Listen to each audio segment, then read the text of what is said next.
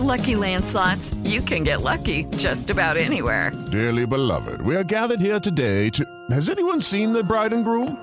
Sorry, sorry, we're here. We were getting lucky in the limo and we lost track of time. No, Lucky Land Casino, with cash prizes that add up quicker than a guest registry. In that case, I pronounce you lucky.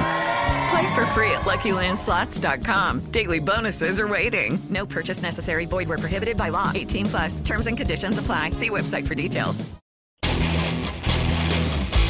Ciudadanos informados, informando. Este es el podcast de Iñaki Manero, 88.9 Noticias. Información que sirve. Tráfico y clima cada 15 minutos. ¿Cómo, ¿Cómo nace una frustración y cómo podemos neutralizar una frustración? ¿Hay manera de hacerlo o podemos sobrellevarla? Todas estas preguntas, ya para no agobiarla, vamos una por una con nuestra queridísima doctora Estela Durán, doctora en psicología, especialista en terapia breve y en hipnosis clínica. Como siempre, gracias por echarnos la mano con estos temas. Me queda, doctora, ¿cómo estás? Mi querido Iñaki, ya con unas grandes, unas ganas impresionantes de estar allá con ustedes, oye, abrazándolos, ya que nos den chance. Sí, ya es una frustración, ¿no? Platicar estos temas tan, tan, sabrosos y no, no poder estar con, con, con, la gente que uno quiere y que uno estima, ¿no? Ay, sí, totalmente de acuerdo. Eso es una frustración, mi querido. Ajá. Eso sería la definición de una frustración, el no hacer lo que tú quieres por razones a veces externas, ajenas a tu voluntad. Exacto, o el no lograr lo que tú quieres en la forma que tú quieres, uh -huh. el no hacer lo que tú quieres, punto. Eso Ajá. es este, muy frustrante.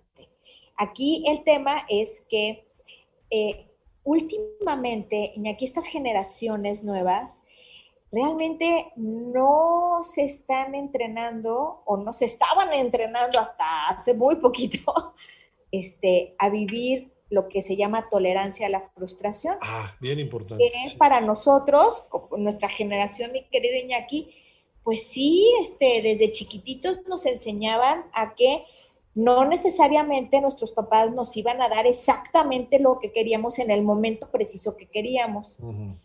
eh, hemos platicado de los hijos tiranos y esto va muy de la mano del el tema de la frustración, mi querido Iñaki, porque uh -huh. en la generación de nosotros, en donde los papás a lo mejor nos controlaban con la mirada, eh, nos enseñaban mucho lo que era la tolerancia a la frustración, porque pues uh -huh. a lo mejor eran más hijos eh, de familia, entonces pues no era, ¿y qué quieres tú, Iñaki? ¿Y tú, Juanito? ¿Y tú, Pedrito? Y pues no, era, esto es lo que hay, y a lo mejor pues yo amanecía con ganas de hot cakes y, y, y pues mi hermana este, había este, Huevo revuelto.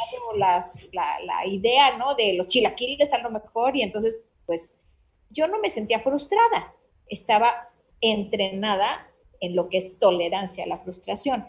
Uh -huh.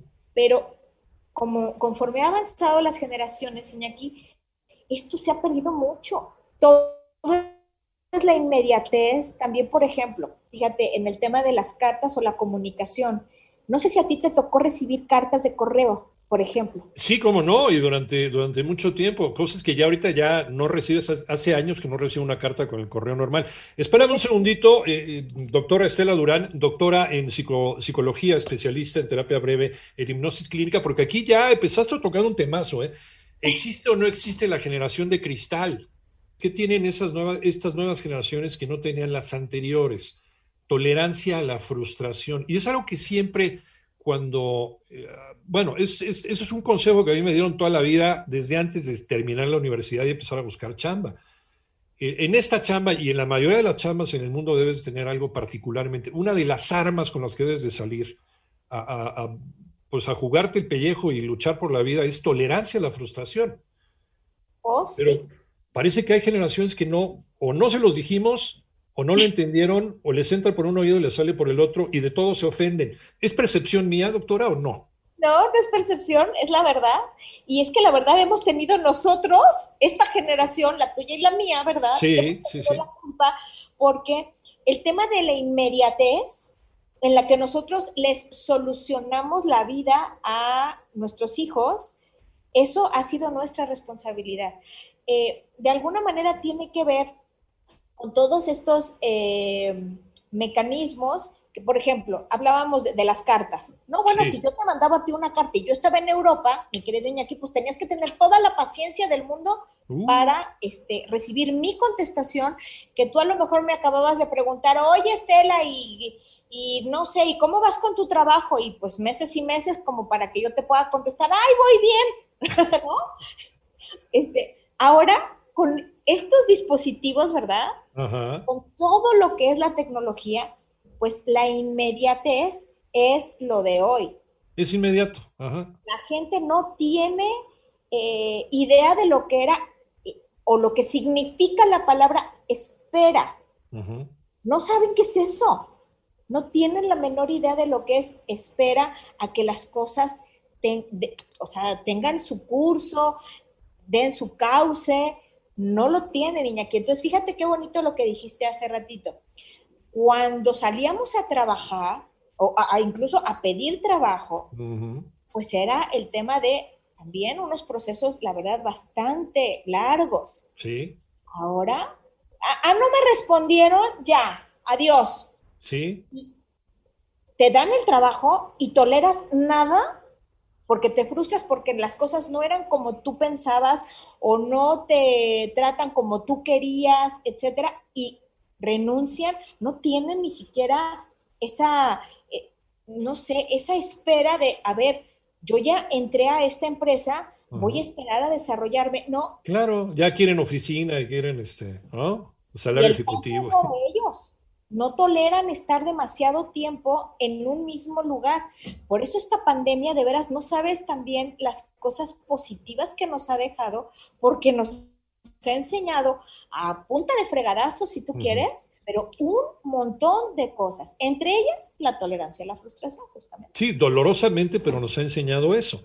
Eh, sobre todo el estar viéndonos las caras y, bueno, si tuviéramos una casa más grande, de acuerdo, pero la mayoría de nuestras casas aquí en México son casas chiquitas, ¿no? Son cuatro paredes en donde estamos continuamente invadiendo el espacio vital del otro. Y se puede generar agresión y demás. Eh, ¿Cómo empezar a luchar contra esa frustración de no poder salir de casa y tener que seguir viendo la misma cara todos los días, doctora? Claro, fíjate que hay ciertos puntos para manejar o lidiar con, eh, con la frustración. Precisamente yo les desarrollé un, un artículo que si tú quieres, este, me lo pueden pedir después a mis redes o a mi página, como quieran, pero está, e, es bastante detallado, pero bueno, lo primero que tenemos es qué es lo que me está causando esa frustración o esa sensación de incomodidad. Una vez que identificas qué es lo que te está causando esta frustración, tienes que identificar lo que te hace sentir. Generalmente es mucha rabia, tristeza, miedo, porque pues no sabes muy bien cómo se puede enfrentar, por ejemplo, el que uno pierda su estabilidad económica.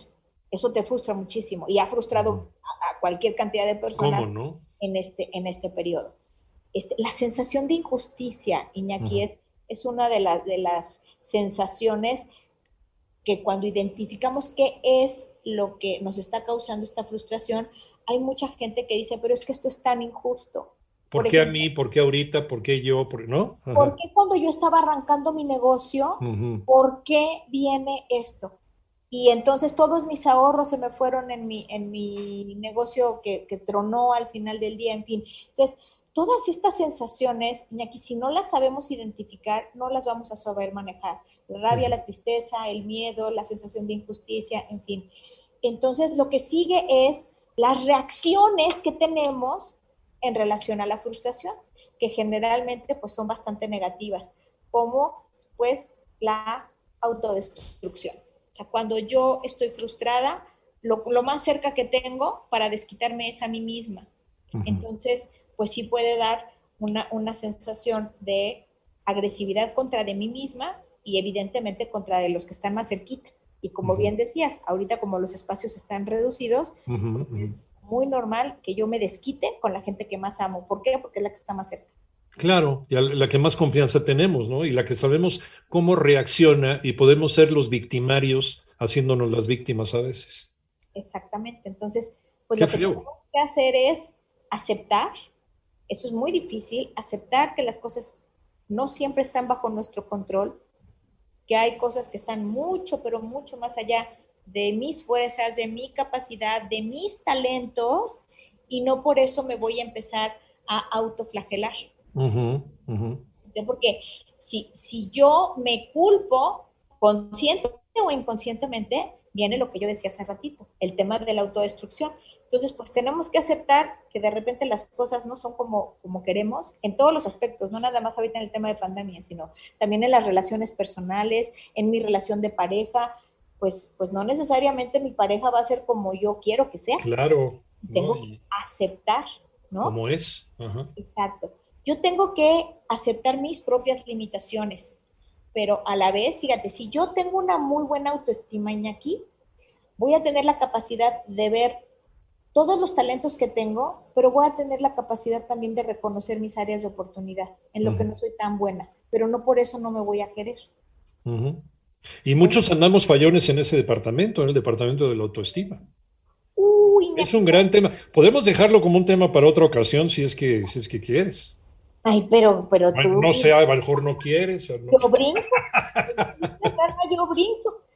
Oye, pero, pero sí, efectivamente, el, sentirnos frustrados y de ahí, de ahí que sigue, empezar a repartir culpas a todos lados. No, no asumimos nuestra responsabilidad en las cosas, ¿no? Exactamente. Eso, eso desafortunadamente suele suceder muchísimo. Por eso el punto número uno es fundamental. ¿Qué es lo que me está causando frustración? ¿Qué es lo que puedo hacer para remediarla? Y no rendirme.